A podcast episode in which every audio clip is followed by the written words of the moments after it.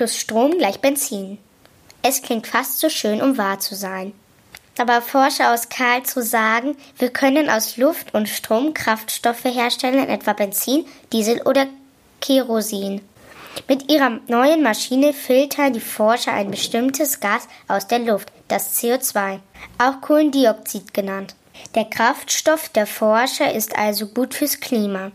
Denn erst ziehen sie CO2 aus der Luft und später entsteht im Motor beim Verbrennen wieder genauso viel CO2. Wichtig ist den Forschern dabei, dass der Strom aus sauberer Energie kommt, etwa Windenergie.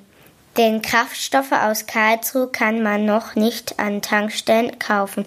Die Forscher testen ihre Maschinen erstmal. Dünnes Eis. Ich fand das Buch Dünnes Eis sehr interessant. Es geht darin um unsere Erde und die Gefahren durch den Klimawandel. Ich habe nach dem Lesen viel über die Klimaveränderung nachgedacht. Was ich erfahren habe, hat mir ein bisschen Angst gemacht.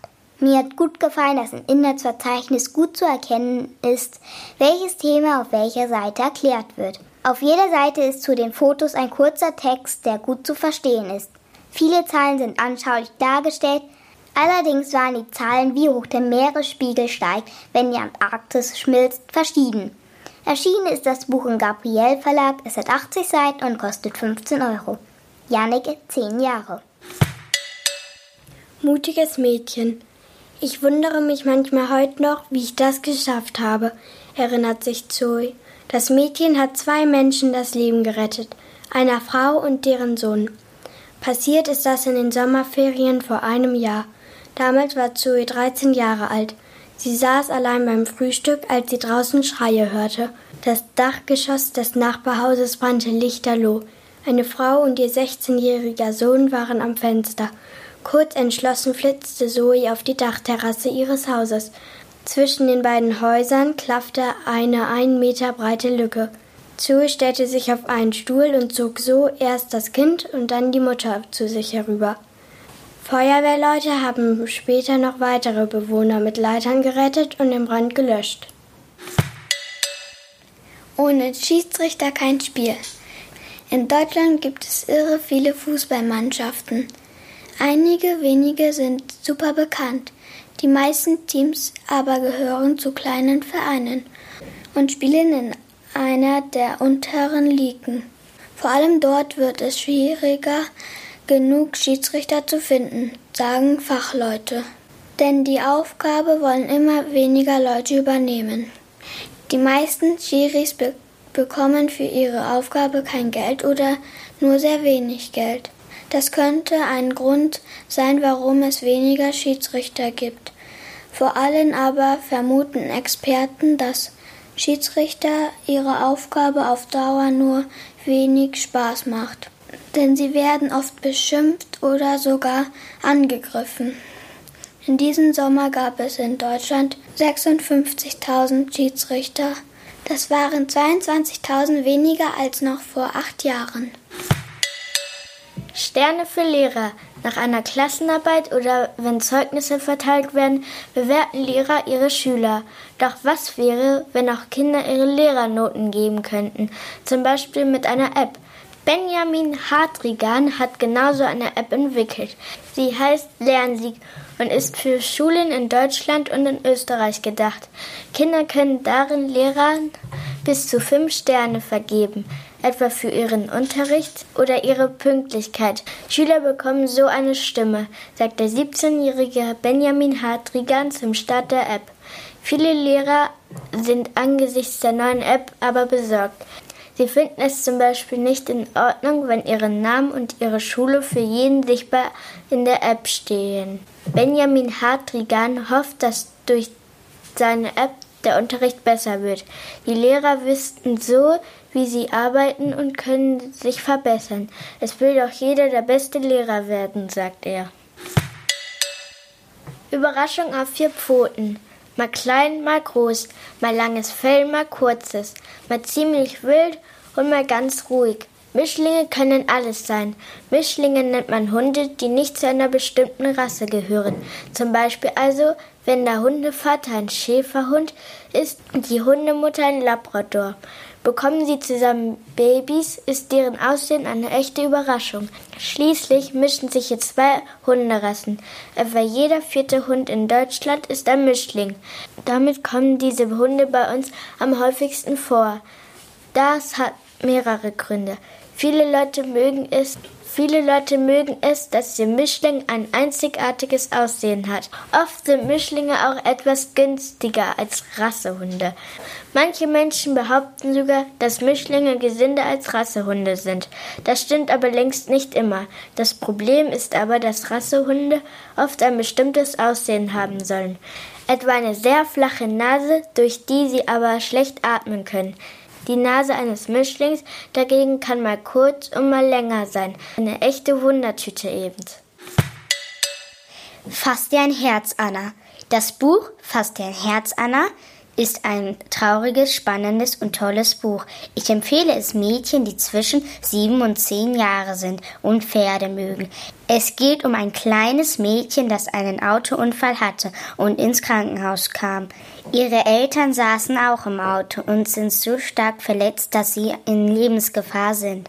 Das kleine Mädchen namens Nora durfte schon früher aus dem Krankenhaus und kam zu ihrer Cousine Anna auf dem Bauernhof. Annas Familie kümmert sich dann liebevoll um das geschockte Mädchen, was für Anna nicht immer ganz leicht war. Ein tolles Extra in dem Buch ist übrigens die herausnehmbare Pferdesträhne, die man zum Beispiel als Lesezeichen oder Haarschmuck benutzen kann. Sina, neun Jahre. Kleine Palme zum Essen. Magst du Chips? Meistens sind die aus Kartoffelscheiben gemacht. Aber falls du mal grüne Chips im Supermarkt siehst, die könnten aus Grünkohl sein. Dieser Kohl enthält zum Beispiel viele Vitamine und andere Nährstoffe. Deshalb gibt es auch neue Ideen, was man damit machen kann, wie etwa Chips oder Salate. Berühmt waren bisher vor allem Grünkohlrezepte, zu denen Menge Fleisch und Wurst gehört. Übrigens, manche Leute nennen den Grünkohl auch friesische Palme. Denn dieses Wintergemüse wächst vor allem in Norddeutschland und dort in der Region Friesland. Dort hat kürzlich die Ernte begonnen, wie in vielen anderen Gebieten Norddeutschlands. Schnell mehr Lehrer finden. Die Rechnung klingt eher einfach. Man zählt alle Kinder, die in einem Jahr in Deutschland geboren werden. So kann man abschätzen, wie viele Kinder in sechs Jahren in die Grundschule kommen. Diese Kinder brauchen dann einen Platz in einem Klassenzimmer und vor allem Lehrerinnen und Lehrer. Sechs Jahre sind eine lange Zeit. Viele neue Lehrerinnen und Lehrer werden bis dahin mit ihrer Arbeit anfangen. Trotzdem werden in sechs Jahren an Grundschulen wohl tausende Lehrer fehlen. Ihre Zahl ist deutlich größer als die, die Politiker bisher genannt haben. Das liegt auch daran, dass mehr Menschen nach Deutschland ziehen als früher und nicht genug neue Lehrer an den Universitäten ausgebildet werden. Eine Idee ist, ältere Lehrerinnen und Lehrer sollen weiterarbeiten, obwohl sie aufhören könnten. Auch sollen häufiger Menschen unterrichten, die nicht den Beruf Lehrer gelernt haben. Dafür müssen sie ein Fach wie Mathe studiert haben, sich also gut auskennen. Wie früher Mammuts gejagt wurden. Mammuts lebten vor vielen tausenden Jahren auf der Erde. Forscher rätseln, warum die zotteligen Verwandten der Elefanten ausgestorben sind. Eine Möglichkeit wäre, die Steinzeitmenschen haben so lange Jagd auf sie gemacht, bis es keine mehr gab. Aber wie haben die Menschen das geschafft? Die Mammuts sind riesig groß. Forscher könnten auf eine Erklärung gestoßen sein. Sie haben im Land Mexiko in Nordamerika uralte Fallgruben entdeckt. Darin fanden sie Überreste von Mammuts. Dort haben Steinzeitmenschen die großen Löcher gegraben, um Mammuts zu fangen. Die Wissenschaftler meinen, dazu mussten die Menschen in großen Gruppen zusammenarbeiten. Bislang vermuten die Forscher, dass in Mexiko nur geschwächte Mammuts gejagt wurden. Fledermaus auf Abenteuertour. Hetty ist eine Hummelfledermaus und kann es kaum erwarten, die Welt zu erkunden. Sie spürt schon ein Kribbeln in ihren Flügeln. Sie möchte hinausfliegen, um alles zu entdecken. Doch ihre Mutter Hulda sieht es anders. Sie hat Angst, dass der kleinen Hetty etwas passiert. Sie möchte lieber, dass sie zu Hause bleibt und Blockflöte spielen lernt, als allein in der Gegend herumzufliegen. Damit Hetty sieht, wie gefährlich die Welt da draußen ist, erzählt Hulda ihr eine gruselige Geschichte. Sie hofft, Hettys Abenteuerlust zu bremsen. Doch im Gegenteil, das spornt Hetty nur noch mehr an.